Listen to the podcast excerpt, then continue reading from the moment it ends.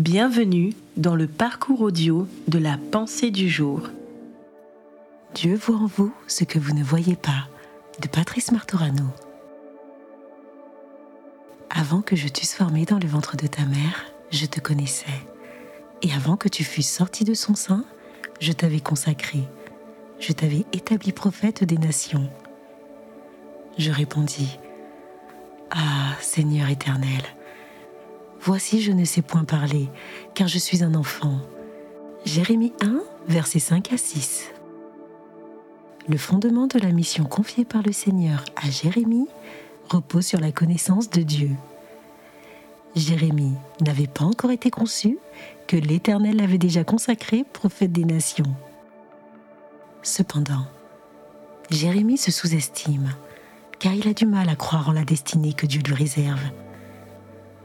Dieu l'a créé pour un but bien précis. Jérémie est un choix divin. Cela ne vient pas de lui.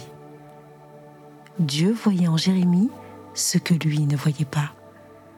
Pourtant, même si le choix est divin, la réponse appartient à ce jeune homme qui peut accepter ou refuser la mission qui lui est confiée. Jérémie, qui a tout juste 18 ans, avait peur de cette charge et il s'appuya sur sa jeunesse pour lui répondre.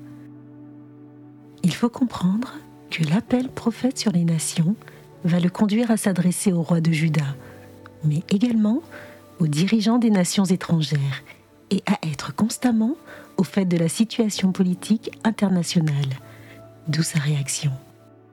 Il ne se sentait pas à la hauteur d'une telle tâche. Il était trop jeune pour exercer un ministère public de cette envergure, selon lui. Pourtant, Dieu croyait en lui. Il en est de même pour vous. En effet, le Seigneur vous connaît mieux que vous-même. Il ne s'est pas trompé en vous appelant. Il voit en vous ce que vous ne voyez pas.